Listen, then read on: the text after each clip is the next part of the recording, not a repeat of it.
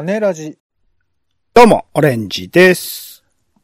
アマゾンプライムビデオの、えーアップロードを見終えました。いや、もう絶対続編見なきゃいけないじゃん。こういうのがね、多いんですよね。えーといったわけで、愚痴からスタートです。ポンです。世の中全部種翔種ラジ、よろしくお願いします。よよろしくお願いします。気になる映画、テレビイベント、展示、様々な娯楽ごとを拾います。種ラジ、種助のコーナーです。よ。はい、ちゅうことで、えー、まずは、先週楽しんだ娯楽ごとをご紹介、感想ピックアップです。オレンジさんお願いします。もうめちゃくちゃ映画も展示も見に行って、えっと、派遣アニメ素晴らしかったんで、ぜひ見てほしい。ポンさん見てないでしょ、まだ。あのー、これ、いや、あの、派遣アニメの表、え、え、批評動画を見ちゃいました、うっかり。ああ、費用動画見ちゃったのか、どういうことだよ。なんで見る前に見るんですで、かその人たちが言ってたのは、派遣の意味がわからないんじゃないかって言ってました。派遣の意味はね、実は違うんですよね。まあ原作からしてそうなんで、まあ、、はいわゆる派遣、イメージする派遣ではないんですけど、まあまあ人を派遣するじゃないんだよね、これね。そうです、そうです。はい。それも含めて面白いと思いますそう面白いってその人たちも言ってましたよ。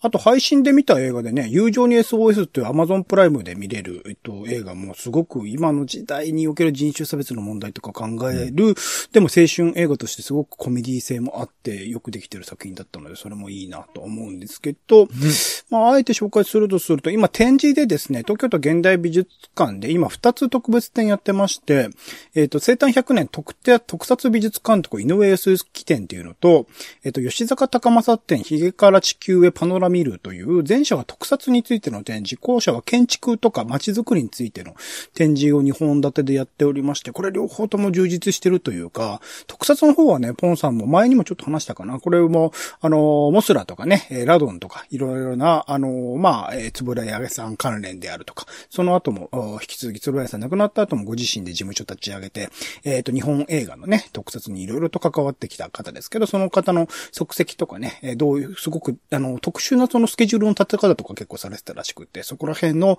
お変遷とかを見られて面白かったですし、吉坂さんの展示は、あの、独創的なね、あのー建築の仕方、あ、こんな物件とか、あの、建築物あるんだっていうのを初めて知って、あ、面白いなっていうものいっぱいあったんですけど、そこの背景にある、吉坂さんがもう、あの、いろいろな世界を回ってきて、見てきたがゆえの、そのグローバルな国境を超えた思想、なんかコスモポリタンみたいな言われ方をしてるらしいんですけど、なんかそれだからこそ生まれる建築のあり方とか街づくりの考え方みたいなのにちょっと結構刺激を受けること多いと思うので、これプラス MOT コレクションっていう、えっ、と、東京都現代美術館の、えー、常設展も含めてね、めちゃくちゃ充実して僕5、6時間かなぐらいいて、あの、時間足りないぐらいだったので、これ、あの、会期中にぜひですね、あの、セットで見に行くといいと思います。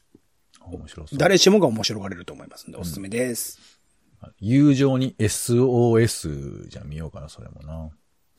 抜いたな。井上康之展絶対面白いと思いますよ。あ、いやいや、そ、そっちも、あの、見たいですけどね。いや、ちょっと、あアマ、アマプラにね、ちょっと今、あの、戸惑わされてますんでね。なるほど。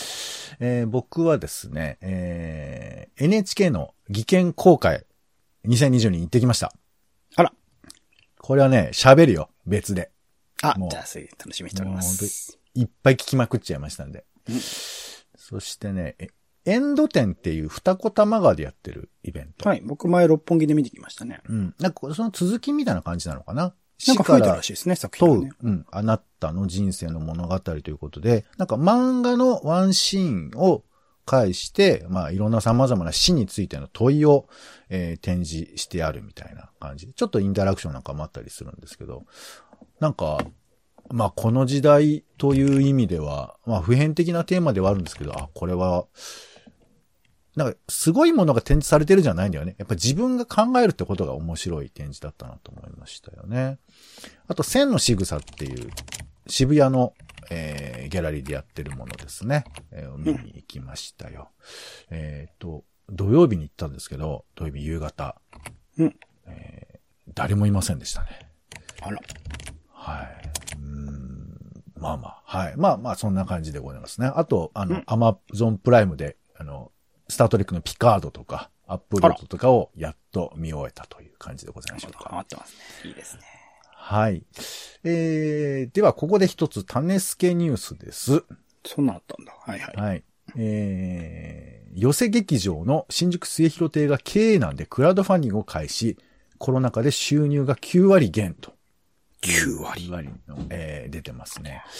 で、これなんかね、えーまあ、要は、えー経営なんで、なんか何度か、あの、他の寄せと組んでクラウドファンディングをしたりだとか、あの、はしていたみたいなんですけれども、まあ、改めてこういうふうなことを末広手がやっていると。で、僕が一番詳しく聞いたのは、あの、神田白山の、えー、問わず語りの神田白山で一番深く聞いたわけですけど、まあ、経営難なんだけれども、なんか割とこう、どういうふうにじゃあ再建していくのっていうプランについて、ちょっと手ぬるいんじゃないかっていう意見もあったりとかするんですって。うん。そう、だからまあその辺、まあこれ多分、アマネッククラウドファンディングでいろんな突っ込みはあるでしょうし、特にこのね、経営が厳しいっていう状況の後は、いろいろ厳しいことも言えるんでしょうけど、まあ白山さんが言ってたのは、まあでもこういう歴史をつないできた伝統的な芸をやる場所が、一旦なくなったらやっぱり、将来の人たちが見ることができなくなっちゃうんじゃないかみたいなことを言っていて。うん。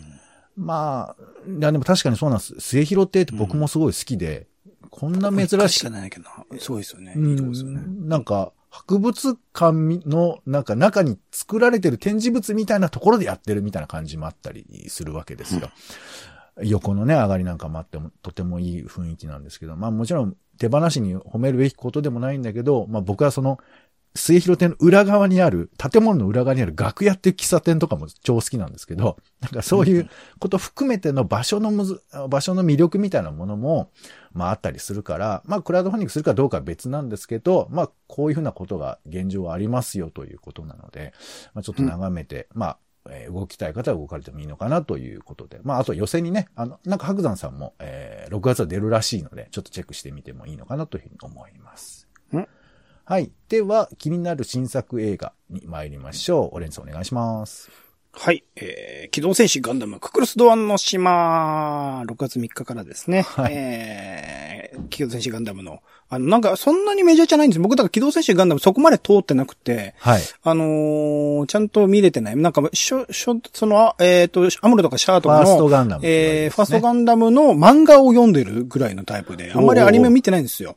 はい、はい。なので、そういううガンダム、一応だからグレイテストバトルとかで、その、ガンダムの世界観については認識しているつもりではいるんだがはい、その後のシリーズ、あと、えっと、あれ？スパロボとかね、知っては知らないんだけど、ちゃんと物語知らないので、はい。この、えーククルスドアンの島という、結構なんか独自の回というか、なんか伝説的エピソードみたいな言われ方をしている回らしいですけど、今回も安彦先生が自ら監督を務められるということなので、うん。で事前の表も結構いいので、ここれを機にですね、機動戦士ガンダムにまた、あの、入門してみようかななんてことを思ってますんで。まあ、新ウルトラマンにおけるね、まあ、あの、あ、じゃあウルトラマンにおける新ウルトラマンみたいな感じで個人的には楽しむ感じになるのかなと思っておりますので、ちょっと楽しみにしております。はい。本当にね作画崩壊と言われてる回でもあって、今アマプラでも見れますけど、確かに絵は変なんですよ。えー、でも物語はいいんでしょ絵は変なんですけど、まあいいというか、やっぱり戦争の物語なんですよね。あのうんう、ん機動戦士ガンダムって。その中で、敵とか味方っていう風なシンプルな構造を、まあ、うんしていないガンダムの、まあ一つの象徴的な物語うんうんかもしれないですよね。はい。僕もちょっと気になってます。楽しみです。そんなぐらいかな、はい、どうぞどうぞ。はい、ありがとうございます。えー、じゃあ、私が紹介するのは、えー、私見るかどうかわかりませんけど、でもやるってことは一応お伝えしておこう。東京オリンピック2020、あ、東京2020オリンピックサイド A というのが6月3日に公開をされるそうです。ねはい。えーうん2021年に開催された東京オリンピックの公式映画として作成されたドキュメンタリーのこの2部作の1作目ということで、まあ、監督は川瀬直美さんということですよね。で、まあ、でもできたら見たいというのは、やっぱこう非常に賛否が出てるこの作品、作品作品環境だよね。制作環境の中で、一体、じゃあどうしたんだとか、じゃあなんだっていうふうなことを言うに、まあちょっと見とかんとしょうがないのかっていう、まあ思いもあったりして。うんで、公式サイトを見ると、750日、5000時間の事実と真実ってあるんですよ。事実と真実。そう。いや、この言葉は、まあ、いろんなこと知ってる。まあ、こっちも知ってるからね。知ってる我々としては非常に重たくて、でもちょっとね、事実と真実という言葉だけ聞くと、あのーなんだっけ、ミステリーという流れだっけ？なんか、はいはいはい。整くんが言ってた言葉を思い出しますよね。事実は一つだけど真実ってのは無限にある。人の数だけあるんだっていうようなことを聞くと、うんいやーじゃあどう川瀬ちゃんやったのよっていうのは、まあちょっと気になっちゃったりはするので、だから本当、それこそまた票が気になっちゃう映画にはなるのかなと思うんですけど、ね。僕お金がね、えー払うのはもう負けだと思ってるんで、なんか海賊版とかで流れてきたらそれで見ようかなぐらいなそうね。だから、そういう政治的なね、スタンスなんかも取りたくなる映画ではありますが、まあ一応やるということでご紹介しておきましょう。はいはいはい。では続いて、気になる名画座です。お願いします。今週の気になる名画座は、テケテケテケテケテーン。久々ですね。新文芸座さんでございます。4K で蘇るゴッドファーザートリロジーということで、えー、ゴッドファーザー、ゴッドファーザーパート2、そしてゴッドファーザー最終章、マイケル・コルエレオーネの最後という、うまあ、2本立てもしくは3本立てなのかな。で、えー、6月2日から6月5日まで、えー、その日によってね、作品違うと思いますけれど、上映されるそうです。今ね、やってる鎌倉殿の13人の、一応三谷幸喜なりにモデルとしてる一つはゴッドファーザーだって話もありますので、そちらにハマってる人はね、ゴッドファーザー見てみると、なかなかの、ダオス黒いとか大変なね、時代がいろいろと描かれたりしますので、見てない人はぜひこの機会に見てみるといいと思います。はい。ありがとうございます。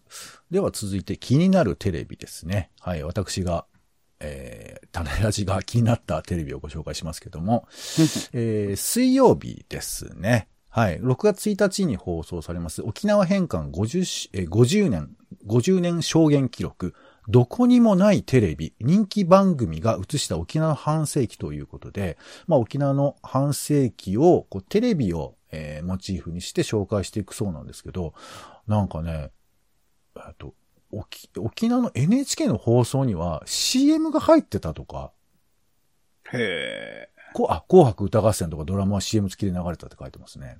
ー。へー。NHK でもいいんだ。そいや、つまりそれはアメリカの統治下だからっていうことですよ。へだから、僕らが思っている以上にテレビの中で沖縄の現状というものが、あの、間接的に現れているんじゃないかということが推測されるので、一体どんな番組なのかちょっと気になっておりますけども、こちらが6月1日の水曜日9時から、B、NHK の BS1 で放送されます。はい。他にも、えー今君テレビっていうカンニング竹山さんに直伝する番組だとか、えーレギュラー、いや、あ、な、いろいろあるんだって。えーうん亡くなったお父さんについて話したいみたいな。あおお父さんに似てるんだよ、竹山さんみたいな話だとか、うん意外と率直なお話がラジオでやれよ。はい。まあいいや。なんで突っ込んでんのよ。